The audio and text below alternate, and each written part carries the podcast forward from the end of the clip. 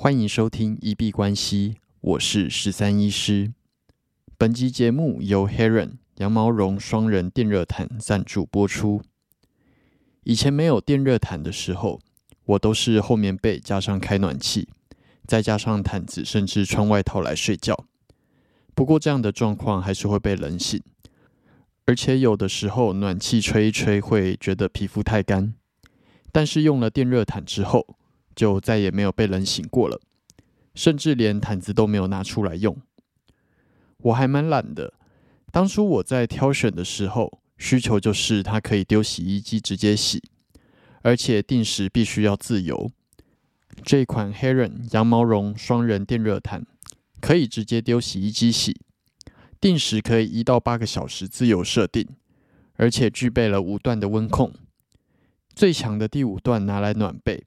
那睡觉的时候，只要切到一两段，其实就很够了。安全的部分也有过热、安全自动断电保护，并且具有双螺旋发热线设计，可以防水。宠物在床上尿床也不担心发生危险，使用上更安心。在去年被推坑之后，真心觉得这是我在二零二一年最好的投资。拥有好的睡眠，不会感冒，不会被冷醒。才能够实现真正的困霸数钱。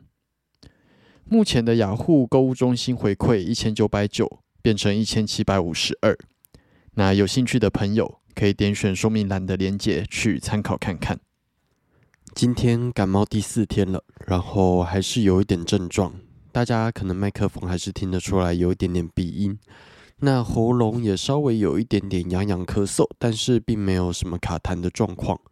那其实从第一天比较不舒服之后，吃完药，那目前呃趋势就一直都在往上往好的方向前进了，呃，估计应该在两三天就可以恢复正常了吧。那这次感冒并不算很严重，还是感谢在电子邮件来关心的各位听众。那今天再请大家包含就是呃比较沙哑的声音，然后现在是二零二二年的年底了。那每年年底的时候，我都会稍微去看一下我的信用评分，因为在台湾养信用其实还蛮重要的。无论你是贷款希望拿到比较好的利率，或者是信贷、房贷、车贷这些，呃，能不能申请的过？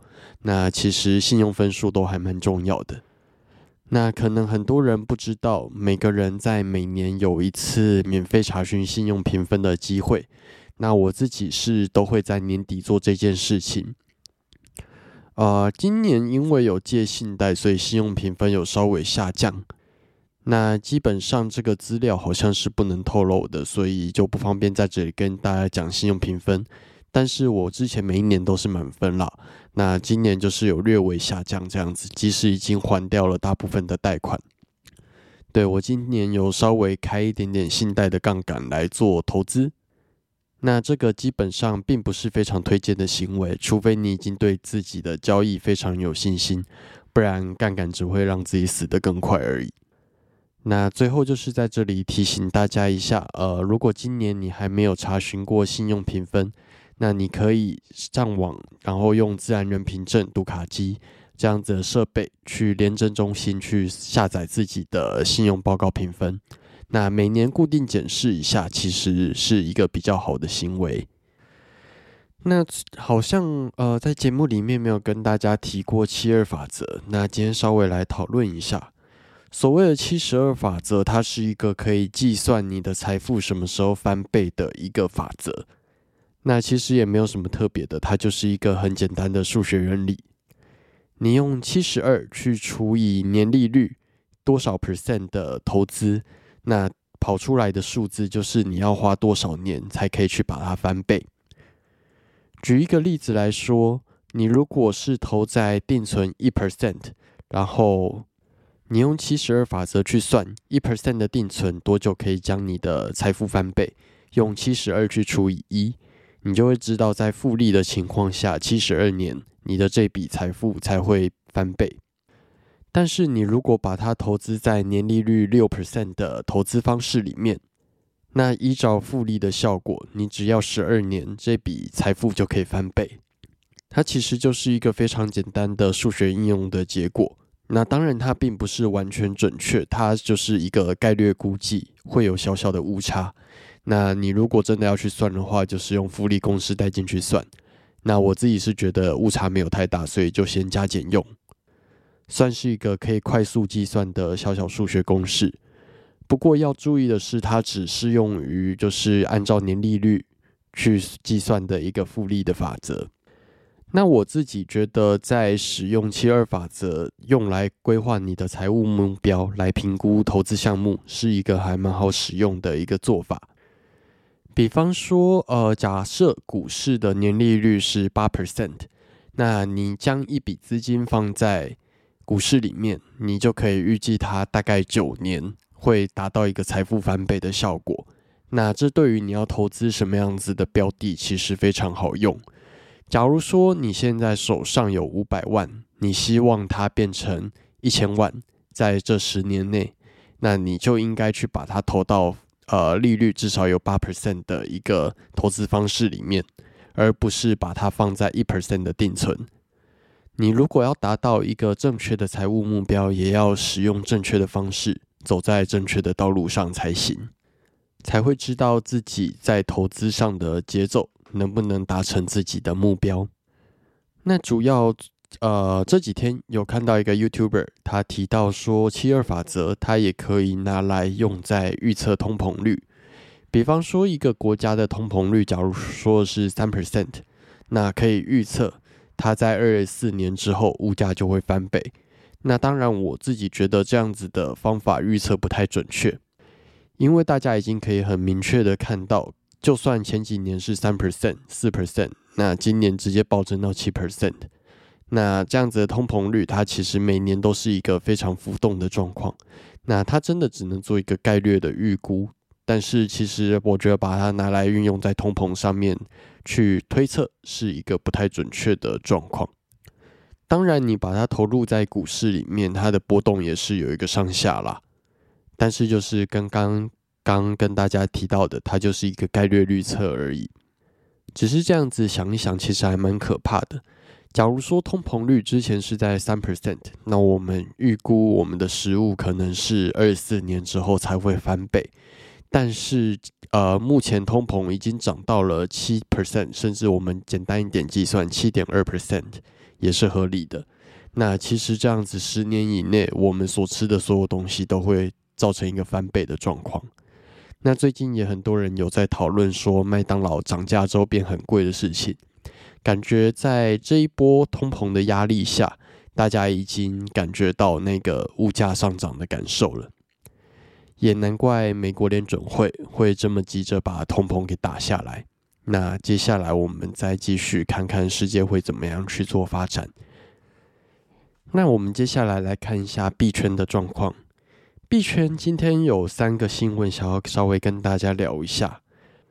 第一个比较可能没有那么震惊，但是有点令人悲伤的故事，是狗狗币那个迷因图的本尊，那只柴犬叫做卡波苏，目前传出了病危的消息。那这个是一个对于迷因的致敬吧？他刚过完了十七岁生日。那目前就是呃，好像有病危的状况传出，大家如果有兴趣，也可以去搜寻一下 K A B O S U，在他的 F B 一起帮他做一下祈祷。那另外有风声传出说，日本的金融厅有在考虑明年解除让 U S D T 跟其他的稳定币可以在境内合法流通的一个新闻。那如果它成真了，然后，并且纳入了比较严格的监管，有可能是日本市场会在更能够接受加密货币这样子的一个金融商品吧。那最后就是二零二二年，对于币圈来说，应该算是非常熊市的一年。那许多的币圈大佬身家也蒸发了非常多。那币安的负责人赵长鹏，也就是 CZ。在今年的新闻里面是提到了说，就是他在今年的身家缩水了九十三 percent，那这个真的是一个非常大幅度的缩水。就这几个新闻稍微跟大家提一下。那我们接着来看市场的状况。美股 S M P 五百，呃，昨天礼拜一因为圣诞节的假期休市一天，所以今天才重新开盘。那今天在录音当下是收在三千八百二十七，最高点来到三千八百四十六，最低点在三千八百一十三。那今天涨跌幅是跌了十八点，跌了零点四八 percent。目前仍然在呃，以日 K 角度来说，目前仍然是在三千八到三千八百五这样子的平台去做整理，并没有特别的方向出现。那可能年底也不太会有什么样子的波动，美国人应该这个时候都去放假了吧？今天开盘的时候，先直接下跌了三十点，但是很快拉回，收下了一个蛮长的下影线。那接下来连续出现了五根黑 K 棒，以小时 K 来说，都是在连续下跌的。那在没什么成交量的情况下，目前空军在稍微的把价格往下拉。不过就是非常小幅的往下拉而已啦。那简单来说，今天没有什么波动。比特币的部分，今天出现了一根比较长的黑 K 棒。那在录音当下，收在一万六千六百二十八。今天最高点在一万六千九百六十八，那最低点在一万六千五百八十。今天涨跌幅跌了二两百八十四，跌了一点六八 percent。不过也仍然是在一万六千五到一万六千八这样子的平台去做震荡，依然是没有什么方向性的出现。那切换到小时 K 来看，从十二月二十六号开始往上走，出现了一个看起来多头发散的趋势，有出现 higher high 跟 higher low 的状况。那在十二月二十七号早上七点八点拉到一个最高点。来到了一万六千九的位置之后呢，看起来持续上攻无力，之后就一路往下跌。在十二月二十七号晚上十点十一点的时候，把前面一个低点给破坏掉，那这个多头趋势就整个被破坏了，并且在晚上一点的时候，清晨一点的时候，再出现了一根跌了零点五 percent 的一根大黑 K 棒。那从十二月二十七号九点开始，基本上就是连续下跌，跌到目前二十四个小时几乎都在下跌了。那目前是在一万六千六百二十五这个附近，看起来有一个支撑的力量出现，虽然留下了蛮长的下影线，不过都有被拉回来。但是目前看起来，以小时 K 来说，空军呃优势是比较大的，有可能继续下跌。那如果要布置空单的话，这里应该会是一个风暴比蛮不错的位置。接下来来看一下以太币，在录音当下收在一千两百零六，那最高点来到一千两百三十三，最低点在一千两百。那今天涨跌幅是跌了二十点，跌了一点七一 percent。那今天的黑 K 棒基本上已经把昨天的红 K 给整个包覆吃掉了。小时 K 来看，看起来也像是一个空头的发动点。切换到小时 K 来看，也是从十二月二十六号早清晨五六点的时候就开始发动一波多头的趋势，出现了 higher high 跟 higher low 的状况。那在十二月二十七号早上七八点的时候，一度攻到了最高大约一千两百三十五的位置，但是接下来没有办法持续它的力量。在晚上九点的时候，一根大黑 K 就直接把之前的 higher low 的位置给跌破了。那目前这个多头的趋势也已经整个被破坏掉。那那根跌破之后，又继续往下吃，最低出现在一千两百的位置。不过下影线有整个把它拉回来，目前看起来是在一千两百零七这个位置有出现一点支撑的力量，但是目前均线开始向下发散。空军的力量还是比多军在更强，那我觉得这里也对于空军来说是个还不错风暴比的进场点。那我近期是没有什么特别操作，都在养病。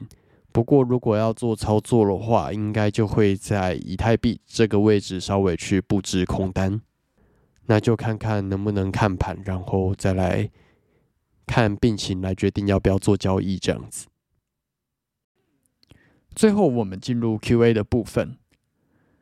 我们的节目在 Apple Podcast、跟 First Story 上面都有开启文字留言跟语音信箱。如果有任何的问题想要询问、交流，或者是纯粹想要聊天拉塞，都欢迎留言。我们如果有看到，就会在节目中做出回复。那如果有厂商希望进行业务合作，都欢迎来信 crypto doctor 十三一小老鼠 gmail.com crypto doctor 十三一小老鼠 gmail.com。好，那我们这集节目就先到这边。最后提醒：以上节目内容都只属于个人市场观察分享，绝非投资建议。我只为自己的钱包负责。加密货币属于高风险交易，请谨慎小心。